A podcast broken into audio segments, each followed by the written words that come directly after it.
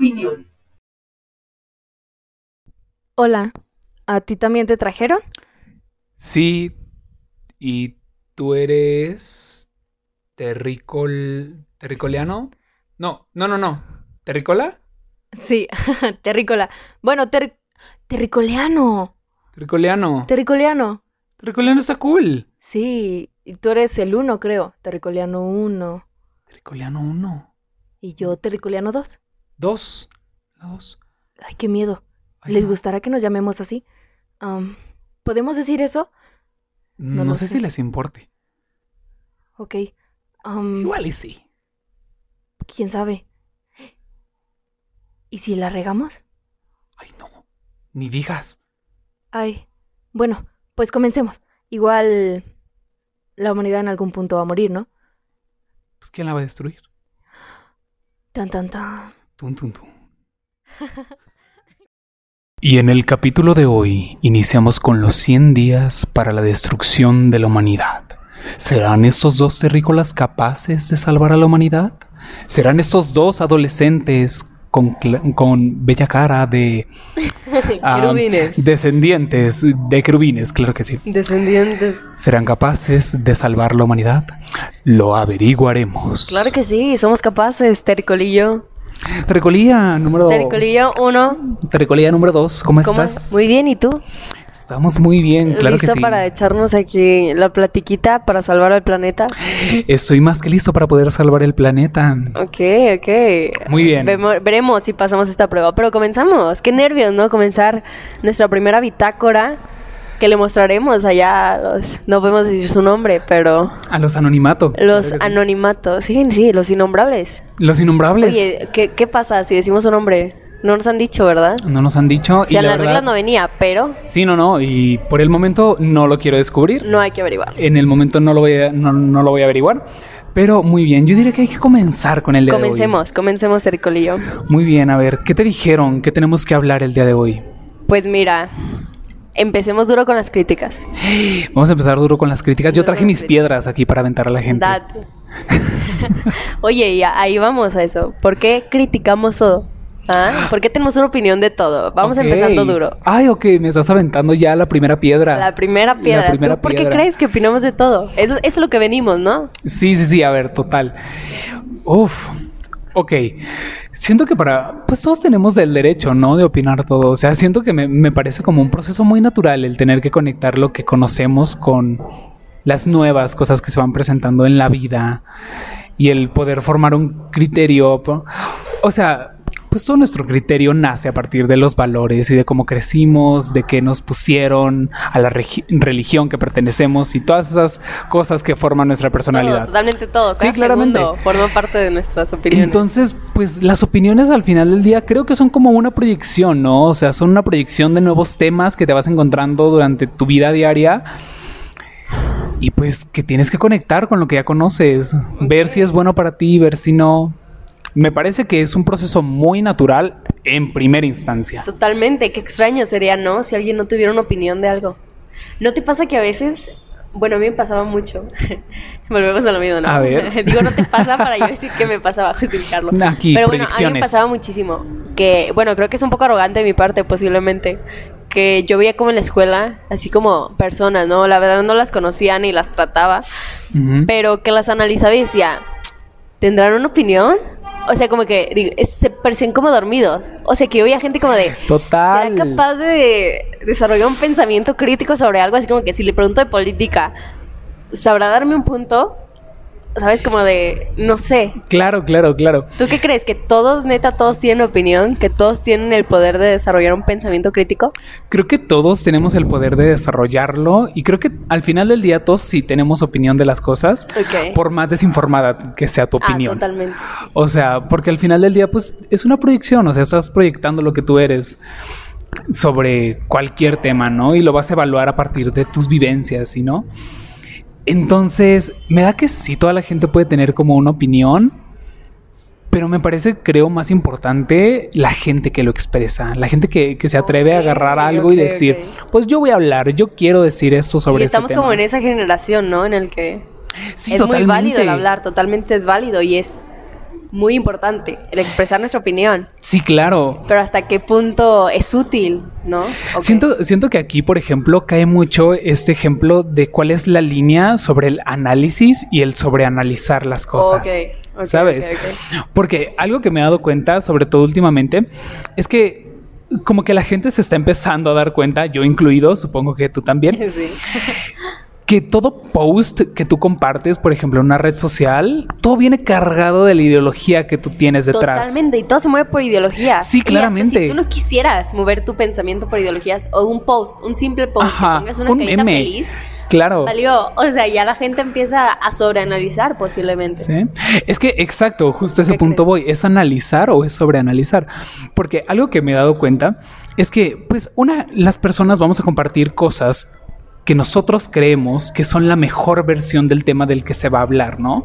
O sea, si, si hay una persona que va a opinar, no sé, sobre el aborto, que es un tema como muy controversial y es un tema que está muy centrado en un sector de la población, es como, ok, si, lo, si vas a hablar sobre ese tema, ¿cómo lo vas a abordar? O sea, ¿qué, qué abordaciones vas a dar y de qué postura le estás diciendo? O sea, ¿de dónde nace? Claro que de- sí.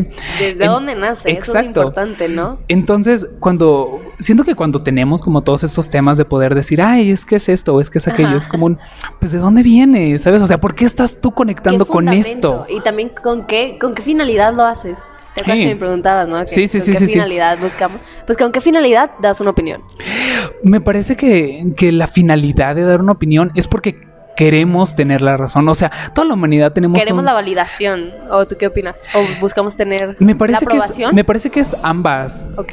Porque tener, o sea, yo no soy neuro, así Ajá, de que no, no, no, no neurocientífico, sabemos nada. neurocientífico no soy, pero algo de lo que sí podría decir es de la satisfacción que te causa el saber que tiene la razón. lo hemos claro que sí, y eso y podría ser una droga totalmente. Y más cuando alguien te dice, tienes la razón. Ay, ay. no, mira, se me Ay, erizó la piel. Escalofríos ahorita. Que alguien me venda, por favor, aprobación Sí, no, en polvo. no. Es que es totalmente eso, es, es el... fuck, ese sentimiento de tener la razón es adictivo y... Dopamina, ¿o cómo Claro que sí, dopamina, serotonina, algo que no te hace sé, muy algo, feliz, muy placentero, claro. Entonces, todos tenemos esta, esta, eh, porque es una enfermedad, o sea, el Es querer tener la razón. ¿No lo crees? ¿Te Hasta parece que es punto. necesario o te parece más que es placentero y Creo satisfactorio? que conforme el humano va desarrollándose, bueno, yo antes, sí, no, la yo de antes te podría haber dicho como de si era necesario. O sea, yo antes todas las opiniones que daba en mi escuela, en mi círculo de amigos, en Claro. cualquier debate conversión, para mí sí era necesario tener la razón. Pero ahora ya esta persona evolucionada, bueno, en ese proceso, ¿no? De pues cada vez descubrirte más. yo lo llamo como hacerte más consciente. Cuando ya te haces un poco más consciente dices, ok, no busco la razón, más bien busco el conocimiento, o más bien la verdad. Sí, busco claro. saber la verdad, busco descubrir la verdad. Ya no ahora demostrar que yo tengo razón, sino más bien, ok, maybe no tengo la razón, pero maybe puedo aprender para reforzar mi fundamento, o cambiar, o rectificar. Sí, es que pues todos, todos al final del día estamos buscando ser una mejor versión de nosotros, ¿no? O sea, y de hecho se me hace muy lógico que la gente diga de que, ay, no, existe la gente mediocre que se quiere quedar siempre lo mismo. Es como, claro que no, es muy humano el, el buscar ¿Y no tu te pasa que son como rachas?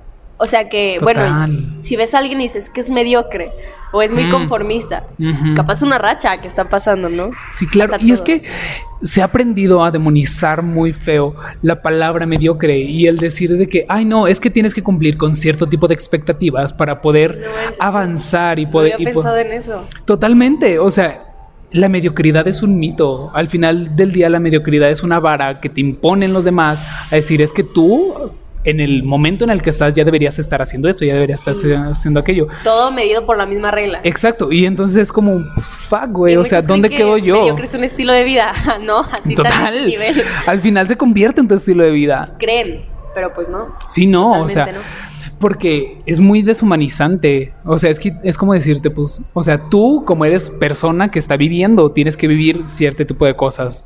Y es como, pues, ¿dónde está mi pensamiento crítico? Ah, O sea, ¿dónde están mis sueños? ¿A dónde quiero ir yo? Porque siento que, por ejemplo, en el mundo del- de la artisteada, esto es súper usual. El decir a tus padres, me voy a dedicar al arte, ay, es un golpe bajo. No, no, a mí todavía mis papás me dicen como de, ¿pero en qué vas a trabajar? O sea, Exacto. me, me dicen, consíguete una carrera que te dé trabajar y ya después piensas en una que te dé diversión y yo, pero puedo hacer las dos al mismo tiempo. Sí, sí, sí. totalmente. Hoy mismo mi mamá me dijo, pero es que si te, a ver, concéntrate, si estudias eso, ¿en qué vas a trabajar? Y yo, no manches, mamá, hay muchísimo trabajo, en Total. cada esquina hay un trabajo, de mima en la calle. de mima en los semáforos, Ajá, claro que es sí, un se, saca, digno. se saca. se saca.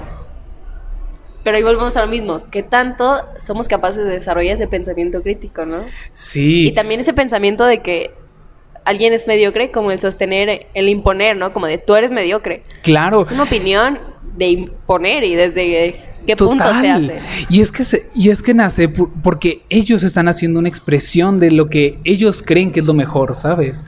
Porque a todos nos vendieron a todos, aún la gente que nos dedicamos a la artisteada, a todos nos vendieron la idea de que la, del arte no se vive y que, y que del arte te vas a morir de hambre y vas a hacer lo peor y nadie te va a dar trabajo. Sí, no, y que también es como, bueno, está mucho sujeto el término libertinaje, por así decirlo, al arte, ¿no? Mm. Muchos, muchos me han dicho así como de el arte está muy relacionado con eso del libertinaje o que somos personas muy libres y de pensamiento liberal, pero en Total. qué extremo, ¿no? Nos venden como la idea de que somos nosotros acá los anticristos. Súper Eh, sí.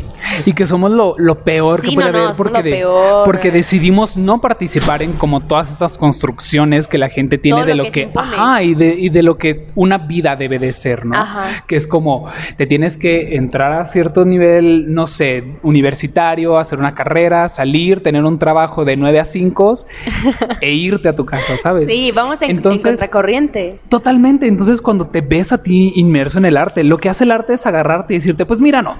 ¿Sabes qué? Buenas tardes. Aquí te vamos a regalar la libertad que te falta. Entonces, de repente, te encuentras con un mundo en el que la vida no se vive de 5 de la tarde en delante, sino que de repente se vive desde que despiertas. Y entonces ahí se vuelve justo una lucha de voluntades contra ti mismo y contra los demás. Porque ya no es un voy a tener opinión de eso, sino es un mi opinión, mi forma de ver el mundo, mi cosmología, ahora es la más importante para mí. Ya no voy a dejar que otras opiniones tengan un juego importante dentro de mi vida. Entonces es un acto muy revolucionario. O en sea, ese punto. Pero claro. también creo que, bueno, nos da todo un an- ámbito consciente, o no bueno, en lo particular a mí me ha hecho mucho más consciente el arte para darme cuenta que todas las opiniones son válidas y de que yo como ser humano no me, o sea, totalmente yo seré responsable de qué opiniones quiero tomar en cuenta y qué opiniones no quiero aplicar a mi vida o a mi pensamiento o a mi idea. Pero uno aprende como a escucharlas. Ya no te cierras como al, no, no me voy a cerrar, no voy a escuchar tu opinión. O sea, somos diferentes. Entonces, no sé, como que el arte te da ese abrirte, ¿no? El conocer y el informarte. Y aunque no coincidas con ese pensamiento, lo escuchaste, lo analizaste, Claro. lo pensaste. Posiblemente lo rechazaste o lo cambiaste o lo aceptaste. Pero te da esa pauta, ¿no? De abrirte a todas las opiniones. Exacto, fíjate que justo eso que comentabas de entender que todas las opiniones son muy válidas, ese es un punto súper importante porque es algo que, por ejemplo, a mí antes me chocaba muchísimo porque yo decía, es que como tu opinión va a ser válida si tu opinión está basada en el odio o si tu opinión está basada en la ignorancia o si tu opinión está basada en esto o en aquello, en cosas que aportaban puro pura negatividad. Yo decía, fuck, güey, o sea, ¿cómo, ¿cómo voy a dejar que esas opiniones tengan un lugar en mí? O sea, ¿por qué esta persona va a tener un impacto en mí si, su- si sus opiniones son, son erradas? Y entonces llegué a una conclusión que de hecho a mí me parece bastante interesante y es que esa persona no, no, no es esa opinión. Totalmente. Creo que este punto me parece muy, muy fuerte porque estamos muy acostumbrados a unir lo que una persona piensa con la persona en sí. sí, sí, sí, sí. Y le quitamos toda, o sea, le quitamos toda capacidad de poder evolucionar y de poder cambiar. Que y claro, queda sujeto. También la Claro, idea ajá. que tenemos de esa persona, aunque no la conozcamos, queda sujeta a esa opinión. exactamente. Se personaliza la idea, no me acuerdo cómo habíamos dicho. se personifica. más se bien, personifica, ¿no? ajá, y se da extremos de bueno o malo. también, ¿no? Exactamente. Entonces, no sé, siento que le estamos quitando su humanidad, siento que, siento que la estamos agarrando y decirle, no, que claramente hay gente que se siente muy cómoda con las posiciones que tiene y no quiere salir. Eso ya, ahí ya, Cada caso quien, muy especial, ajá. claro que sí. Pero me parece muy importante el poder darle a la gente la, la oportunidad de aprender, ¿sabes? O sea, el conocimiento no tiene por qué ser privado. Totalmente, O sea, y que a veces nosotros mismos eh, evitamos que una persona analice o recapacite, no recapacitar, más bien que rectifique o cambie de opinión, porque también tenemos mucho eso de si te equivocas, no es, no, no es válido equivocarse, o sea, no es válido cambiar de opinión, no es válido equivocarse, no es válido rectificar y, o sea, siempre es como tenemos que ser los mismos, y lo- nosotros mismos lo hemos llevado a eso. Sí, claro. Fíjate que existe esta filosofía de vida que a mí me encanta, que Rihanna la hizo. Un beso a Rihanna donde quiera que esté. Entonces, ella utilizaba mucho, yo lo conocí a partir de Ter, esta youtuber española, también un beso a Ter donde quiera que esté. Y justo lo que comentaba era utilizar el plot twist como método de vida, ¿no? O sea, el que si hoy digo voy a hacer esto y hay cosas que yo jamás haría, que hay cosas que yo nunca probaría, pues al siguiente día los voy a probar. ¿Sabes qué? Fuck it. O sea, es solo vivimos una vez y estamos para vivir experiencias. O sea, al final del día somos sujetos de la experiencia. Totalmente, y del cambio. Exacto, entonces como, pues sí, o sea, creo que mientras una opinión esté bien fundamentada, sobre todo como en el respeto a, a las personas. creo que esa es la clave, ¿no? Ajá. Como habíamos dicho, desde qué, desde qué cara del prisma se hace una opinión. ¿No? Totalmente, me encanta, Desde el que, odio. me encanta que, que utilizaras la palabra prisma, porque la gente normalmente pondría la palabra moneda, ¿no? Que solo Ah, tiene dos lados. Ay, sí, ya sé, ya sé. Pero ahorita me, últimamente, mi papá me enseñó esa analogía. Saludos a tu papá, claro Saludos que sí. a mi papá. Mi papá se pone muy chido a sus pláticas. Sí, qué cool. Quiere. Hay que invitarlo, hay que invitarlo algún Va. día, que se ponga chido también. Sí, no, entonces él me dijo como de que pues es todo un prisma, ¿no? Y desde muchos ámbitos hay una opinión y que a veces yo, lo admito, que yo era así. Todas mis opiniones eran desde el odio.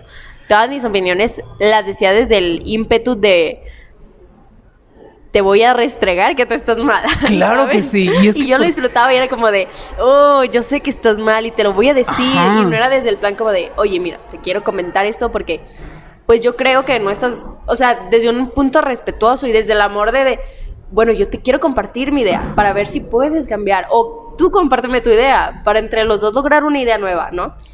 Es que, que- ajá, totalmente.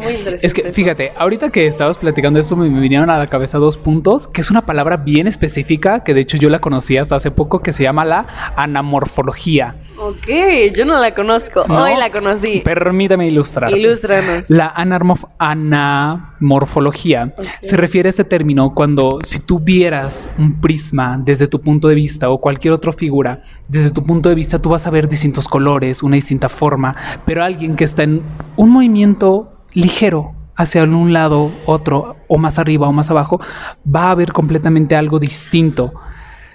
Esa es el, y ese es el concepto, o sea, la anamorfología cae totalmente en las opiniones, porque podrán haber opiniones que están cerca de ti, pero nunca vas a encontrar una opinión que sea tuya, o sea, una opinión que sea igual a la tuya. Entonces, teniendo esto en mente, nace todo este recelo de poder decir, donde nosotros tenemos como este juicio que puede que sea, o sea, que es totalmente mental y que del que probablemente ni siquiera nosotros nos demos cuenta, pero aplicamos un juicio en el que nosotros decidimos, prefiero que esta persona como que se hinque a que yo tenga la razón, a- antes, o sea, prefiero yo tener razón a que esta persona siga platicando conmigo o a que esta persona sea mi amiga o a tener una relación con esta persona. Y bueno, yo también juzgaba mucho desde la opinión, como tú decías, yo juzgaba a una persona por solo una opinión que tenía sobre algún tema y yo me cerraba, ¿no? Como de, ok, esta persona no, no me van a entrar sus opiniones y no me va a entrar lo que diga y no, no le voy a prestar atención porque se comporta de cierta manera. O, ah, bueno, a mí me pasaba mucho que los bullies de las escuelas, cualquier opinión que decía yo la desechaba, ni la escuchaba, ni la entraba. Cuando salió una opinión de esas personas, te lo juro que en- ni, en mi, ni, ni, ni sabía lo que decían. Claro. Ni les prestaba la mínima atención. Cuando a veces posiblemente sí tenían cosas interesantes que decir, pero mi mente se cerraba porque ya lo había etiquetado, por así decirlo, desde ese punto de que no es valioso lo que me diga, o no va a ser importante lo que me diga, o va a ser algo muy tonto lo que me diga. Entonces yo ya lo encasillaba en eso. Pues es que somos seres de asociación, ¿no? O sea, al final del día somos seres que están hechos para poder acatar y unir a las cosas que conocemos con otras cosas que están pasando en nuestro entorno. Entonces, es normal que, que, que digamos que nuestros bullies no tenían razón, porque aquí no hay saludo para los bullies.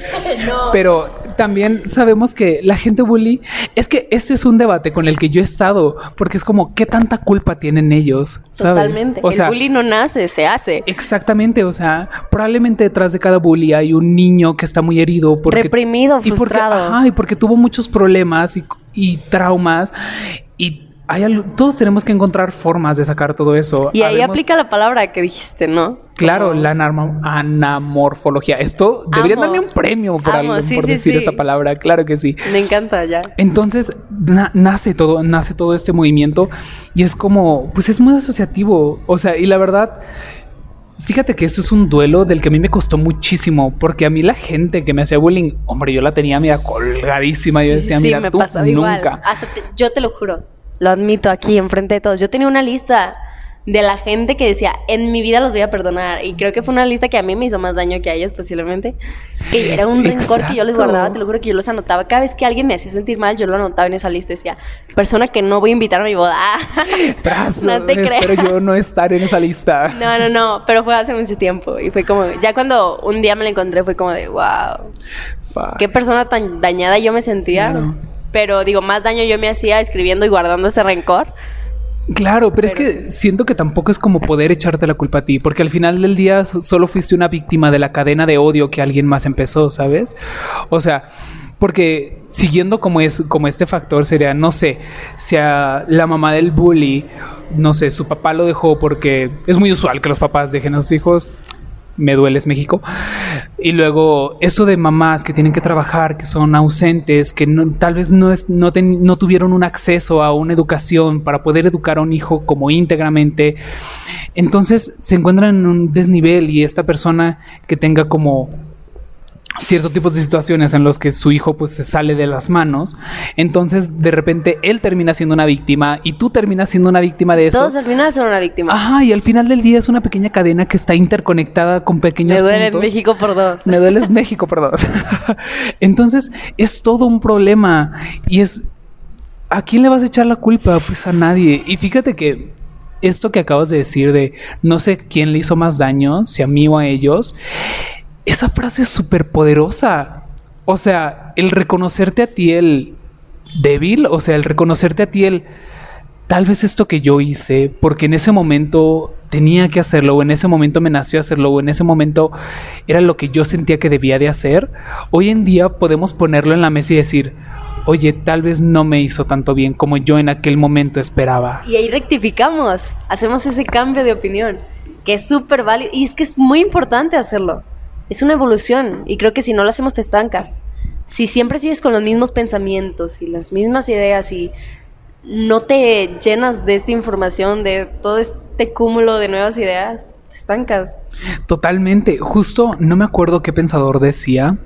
Saludos a este pensador anónimo, pero que nos dejó su pensamiento Sí. 10 de 10. Pero justo decía, yo nunca moriría por, un- por una postura.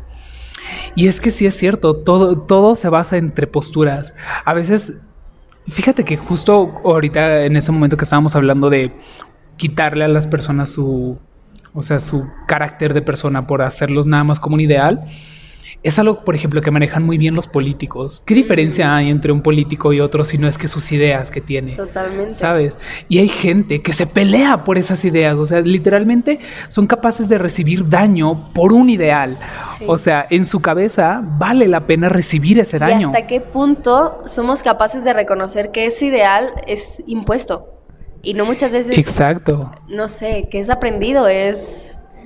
O sea, creo que muchas de nuestras ideas, y bueno, creo que una parte de nuestra evolución es ser conscientes de, de qué punto vienen nuestras ideas, de dónde las obtenemos, de qué fuente, por qué nace esta idea. Si yo creo que el cielo es azul, ¿por qué nace? O sea, ¿sabes? Como el analizar desde dónde obtuvimos estos pensamientos o de dónde, no sé, creo que también eso es muy importante. Claro, y es que todos vivimos en una, en una paridad en el que nuestro cerebro nos dice, pues claro, hay que dar por hecho todas las cosas, ¿no? Y es lo de los políticos. Exacto. con nosotros somos muy influenciables desde ese punto. Totalmente, y es porque damos por hecho muchas cosas, ¿no? Y a veces, fíjate que por esto es, es muy necesario como conocer otras, otras formas en las que la gente percibe la realidad, porque de repente entran más factores al juego y de repente hay más cosas que tener en cuenta y de repente hay más opiniones que tener y es como, tal vez esta persona tiene una opinión que a ti no te gusta, pero oye, escucha de dónde viene, tal vez viene de un lugar en el que ella sí interiorizó la, la opinión que está dando y realmente le está dando un, un sentido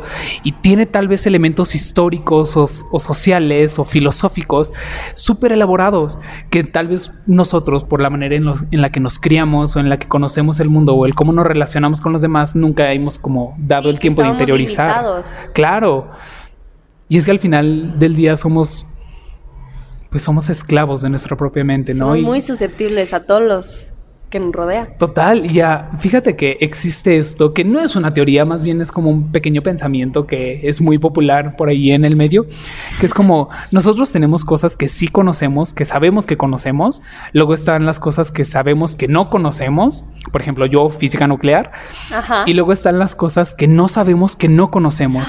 Sí. Y ahora ese eso punto es- A mí me dejó súper traumado en mis clases de filosofía. Y ese es todo un universo, o sea, ¿cuánto no cosas? sabemos que no sabemos? Exacto, exacto, es como todo el mundo, y a mí me choca mucho este pensamiento que, bueno, muchas personas, yo sorprendida de que muchas personas lo tengan en la actualidad, el pensamiento de que ya todo está creado. Me choca, te lo juro que me choca muchísimo que cuando yo hablo con alguien de, ay, es que esto se podría innovar y esto se puede... No, pero es que ya todo está creado. O sea, ya todo está creado, estamos en el siglo XXI. o sea, ya todo está creado. ¿Qué más vas a crear? Lo que- o sea, los edificios ya. O sea, todo está creado. Es como de, no manches, qué limitada tienes tu mente. claro. ¿sabes? Como de, si eso hubiera pensado alguien del 20, del- no, o sea, todavía ¿qué no nos viviríamos. Claro que sí, habría popó por todas las calles todavía de caballo. Totalmente. Y fíjate que con este punto hay, hay un ejemplo que es- queda como anillo al dedo, dirían por ahí, ¿no? Que es esto que Mark Zuckerberg acaba de anunciar el meta. Y, todo, y todo este mundo que ya es como todo súper virtual, que ya no es necesario transportarte ahora sí de que a un nivel físico a conocer a alguien, ¿Qué sino que... opinas? Qué miedo, ¿no? Bueno, a mí me da miedo. ¿Te parece que te da miedo? Siento que es un punto donde ya no hay retorno. A mí me da más miedo el tipo de energías que van a utilizar para, para hacer esto. El PRI, cuidado con el PRI. No, me, me da más miedo que nos estemos concentrando tanto como en un mundo virtual y que estemos dejando tan a la mierda el, el mundo que tenemos ahorita. Sí, sí, Eso sí. creo que es lo único que me da miedo. ¿Has visto un anuncio? Perdón, te voy a interrumpir. No, claro. Que es como de que el hombre va a Marte y así, y dicen como de, ¿por qué buscas vida en Marte? Y si puedes salvar la vida que hay en la Tierra, algo así, no me acuerdo. Fue un anuncio que creo que lo vi en el cine, o no me acuerdo dónde lo vi, pero me dejó súper impactada y decía, fuck, es verdad, a veces celebramos mucho que el hombre pisó la luna o que va a otros planetas o sí, pero no somos conscientes de que pues nuestro planeta se está yendo al... Sí, claro. Entonces es un problemón. Justo de esto hay una canción que es de un de un cantante, ya es muy muy viejita, no recuerdo exactamente cómo se llama este señor, pero la canción es White's on the Moon, o sea, el blanco está en la luna. Y justo lo que habla esta canción es como hoy mis hijos tienen hambre, hoy no tengo que vestirme, pero los blancos están yendo a la luna.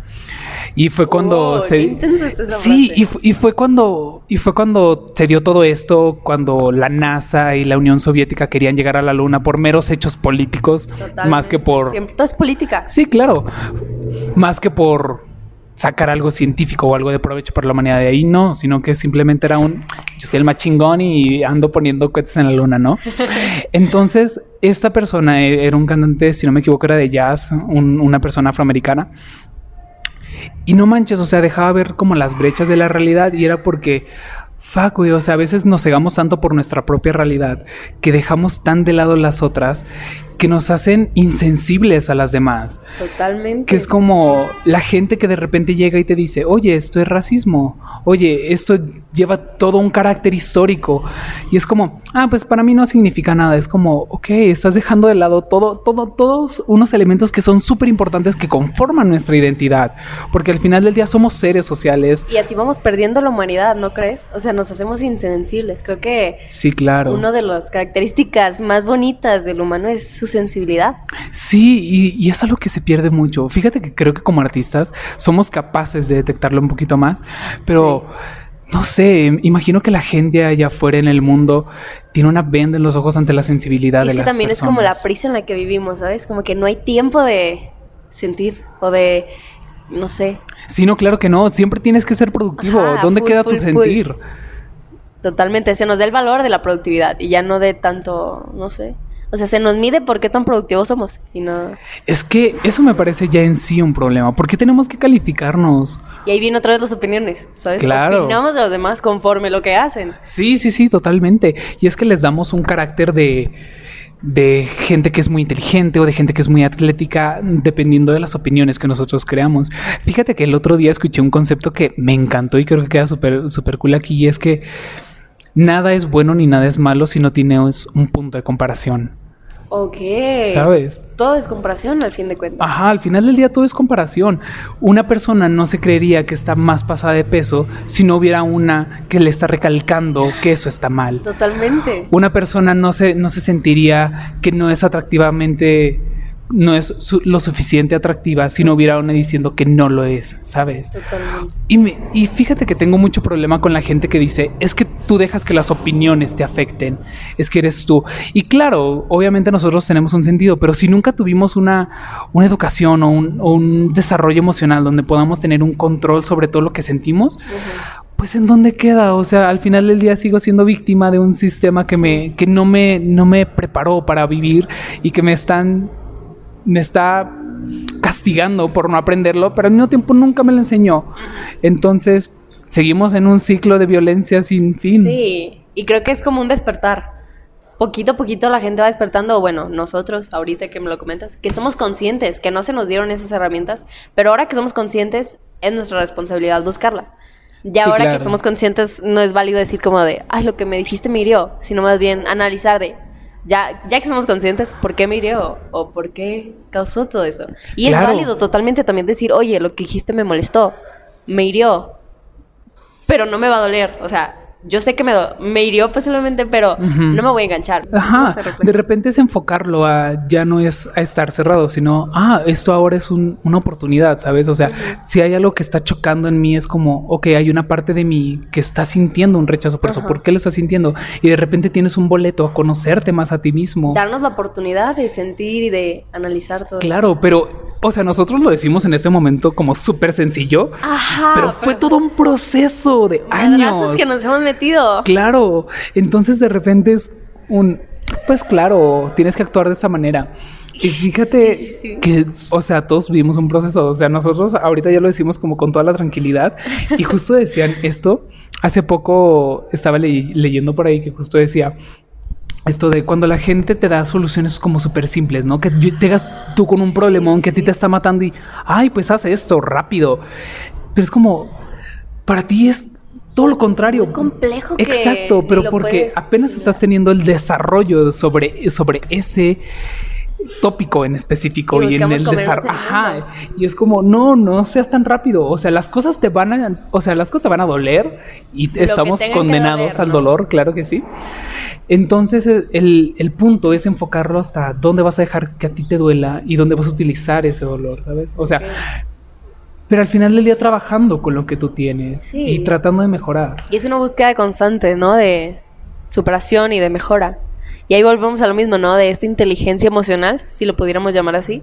Esta evolución de hacernos conscientes de nuestras emociones y desde qué ámbito las vamos a utilizar para convivir con el otro. Y ahí volvemos a lo de las opiniones, ¿no? ¿Qué tan inteligencia emocional, qué tan, in- ay, no sé cómo decirlo, qué tanta inteligencia emocional hemos sido capaces de desarrollar para poder entablar una conversación con alguien sin llevarlo a, un dis- a una discusión o un conflicto? Sí, claro. Y es que es esto mismo de la gente que se casa con sus ideas. Y es de la gente que sería capaz de morir por una idea, ¿no? Que a mí ese concepto se me hace increíble. ¿Y ahorita tú no crees que eso está muy eh, fresco en las redes sociales? ¿Te parece que está muy Eso de morir fresco? por una idea, no sé. Aunque, bueno, creo que más bien he notado mucho. En ¿Usas Twitter? Sí, fíjate que sí ando ahí ahorita en Twitter. Lo acabo de abrir, de hecho. Yo no uso mucho Twitter. Bueno, usaba, pero no soy nada experta en Twitter. Pero he notado mucho que en Twitter hay mucha gente que publica algo tipo 2018 Ujú. y ahorita 2020 publica algo y si lo comparas son pensamientos totalmente diferentes. Y eso Claro está muy sí. cool, ¿no? Que a veces ni si se te olvida de qué desde qué ámbito pensabas sobre un tema. Y ya cuando lo vuelves a pensar dices, wow, cambió mi opinión. Cambió, cambió totalmente. Y es que sí, estamos en contacto con tantas personas y luego ahorita tenemos tanto acceso a la información que es como, un, wow, o sea, estamos dando pasos todo. agigantados. Fíjate que hay algo que decía, creo que fue un amigo, si no me equivoco, y decía, yo cambio de personalidad cada tres meses. Y yo decía, claro, yo también cambio de personalidad cada tres Qué meses. increíble, ¿no? Sí, y es porque ahorita tenemos tantos incentivos y tantos motivadores de la personalidad y de poder cambiar tus maneras de pensar que es como, pues fuck o sea, el mi de ayer no tiene nada que ver con mi yo de hoy. Pero también vivimos, en este caso que tú dices, cada tres meses, súper intensos. Que creo que en las redes sociales se expresa mucho como este, capaz si no se casan con una idea, pero cuando la tienen, uff, parece que se casan, se divorcian, se vuelven a casar y la tienen súper tatuada en el pecho. Pero por una mini semana posiblemente. Sí. ¿no? Que publican una idea y la publican como de, esta es mi himno de vida, y pero después cambian de opinión y pero otra vez la vuelven a arraigar como si fuera la verdad absoluta y vuelven a cambiar y otra vez la vuelven a sentir como la verdad absoluta. Es como un, ¿sabes? Sí, totalmente. Es que siento que esto de, casa- de casarte con un ideal está raro, porque yo soy muy fan de la gente que es capaz de compartir su opinión, porque llegar Es de valientes. Ah, Claro que sí, porque al final del día, si estás compartiendo una opinión, significa que eres capaz de recibir las consecuencias del- de la opinión que estás, de que estás compartiendo. Entonces digo, wow, o sea, eso es tener valor. Y siento que una opinión bien fundamentada y con buenos valores, hombre, merece ser, merece ser compartida, merece que alguien más la escuche, merece que alguien más conecte con eso. Todas las opiniones merecen ser escuchadas. Sí, pero claro que cuando sí. una es así, uf, se recibe con los brazos abiertos. Sí, totalmente. Pero sí creo que, que, que deberíamos ver desde dónde nace y desde qué valores estamos promoviendo y a quién va a afectar nuestra opinión, porque eso me parece muy importante y que a veces se deja muy fuera. ¿no? Y el ser responsables y respetuosos de quién a las consecuencias de nuestra opinión totalmente, Sí, claro en quién sí. afecta y todo eso. Fíjate, te voy a dar un ejemplo. Del otro día estaba por ahí y me encontré al que era un compañero viejo de un trabajo. Y pues a mí me gusta mucho hacer crítica social en redes sociales, ¿no? Mi Facebook podría ser perfectamente el milenio. Ok. Entonces, recuerdo que yo hice una crítica a la iglesia y me decía, oye, pero yo he visto que tú defiendes, no sé, el lenguaje inclusivo y esas cosas. Y me dice, ¿por, por qué de repente haces una crítica a la iglesia? O sea, ¿no piensas en la gente se puede sentir mal? Y entonces aquí me dio un punto donde yo dije, oh, wow, pero aquí nació como un nuevo pensamiento para mí, que yo dije, pero es que yo no estoy criticando a las personas, estoy criticando lo que hace una institución, de dónde nacen los valores que están Sí, sí, sí. promoviendo. Y desde ahí volvemos a lo mismo, ¿no? Desde qué punto se hace la, la opinión, desde el odio, desde el amor. Sí, claro. Mucho influye también nuestro léxico. Bueno, yo he visto mucho que yo también era así. O sea, todo lo que critico es porque yo lo era y me he dado cuenta que está mal.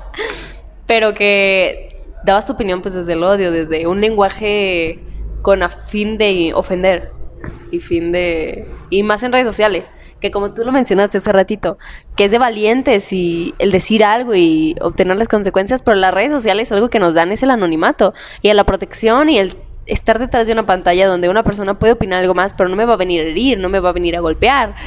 Ojalá, a veces sí sucede y qué triste. me duele en México por tres.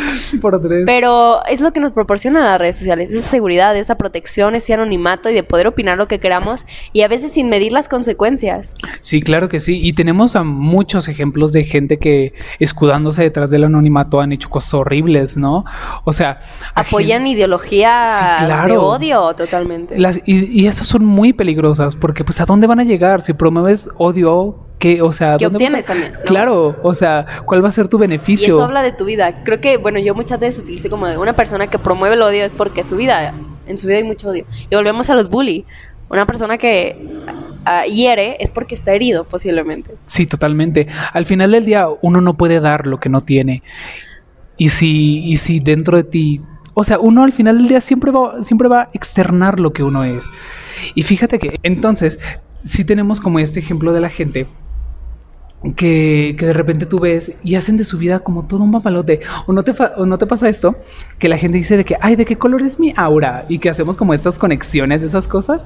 Y es porque, fuck, güey, o sea, estamos es- hacemos como un conjunto de asociaciones que al final del día denotan un, oye, yo me siento así y eso es lo que estoy expresando y ese es el tipo de manera en la que yo soy. Y no sé, o sea, se me hace muy interesante ver la gente a partir como de estos, de estos puntualizaciones, cómo se identifican, porque al final del día uno se va a identificar con, con las cosas que uno asocia con lo que uno es, ¿no? Hay una frase que el otro día escuché, no me acuerdo dónde, que era como que la, la mente ve lo que la mente quiere ver. Ah, lo vi en una película que se llama Código Da Vinci. Saludos al, a Da Vinci. Había a Da Vinci, saludos, compa. Había como muchos signos, ¿no? Y que decía como que, ay, es que esto significa esto. Y un señor dijo, tu mente va a ver lo que quiere ver. Sí, totalmente. Al final del día, lo que quieras pues creer. sí, fíjate que me llama mucho, por ejemplo, la atención esto de ver esto de qué tan tú es tu mente, ¿sabes? Pero eso sí ya será para otro episodio. Sí, oye, la bitácora hoy está muy completa. La bitácora creo que hoy quedó bastante completa. A ver, ¿qué nos dicen los supervi... No, ay, no voy a decir nada, No, solo no, no, ¿qué no, nos no. dicen aquellos? ¿Qué nos dicen aquellos? Aquellos. A ver, a ver, ¿y Los qué resulta? ¿Y qué resulta? Sí. Chance y termínalo bien y no terminemos destruyendo a la humanidad. Esperemos. ¿Ya terminamos? Sí, Me parece creo que, que ya. sí. Sí, creo sí, que sí, ese es un sí, sí. Conclusión. Conclusión. sí. definitivamente. Conclusión, démosla. Muy bien. ¿Qué concluyes? Me gustaría empezar por ti Ay, este día. Ahorita traigo mucho la conciencia, entonces creo que una clave para abrirnos a este mundo de opiniones y aceptar y aceptar todas estas opiniones, que todas son válidas, es el ser conscientes. Creo que me voy con eso, eh, trabajar en mi conciencia y en mi eh, inteligencia emocional. Ay, qué cool. Ok, yo creo que yo concluyo del día de hoy que siempre va a ser más importante las personas que los ideales que profesan Ok, sí, sí. Diferenciar esas dos. y el poder darnos acceso y darle a los demás acceso a que tengan el conocimiento necesario para poder dar opiniones chidas, que vayan contigo y que estén bien valoradas y que nos ayuden a avanzar a todos. Sí, opinar desde el amor. Opinar desde el amor, me Opinar encanta esa frase. Y a que la gente se anime a vivir del arte, vámonos. Vámonos. Así quedó. Muy bien. Entonces, pues creo que eso sería todo por el día de hoy. Nos vemos, terricoleano. Terricoleanos, esperemos Sí, que esto funcione. A para ver cuándo salvar nos vuelven a recoger. A aquellos, bueno, esperemos que pronto. Esperemos que pronto, ¡Qué claro que sí. miedito! Ay, no. 100 de cero. No, ¿cómo es? Hoy es 100. 100 de 100. 100 de 100. 100 de 100. Día 100 Vamos de 100. para atrás. Suerte Cuenta allá en la tierra a todos. Un saludo, un besito Saludo, allá a la señora en casita que nos escucha. Cuídense que nosotros los cuidamos. Ah, ¿Cómo te quedó el ojo? Calas. Muy bien. Bye. Pues, bye.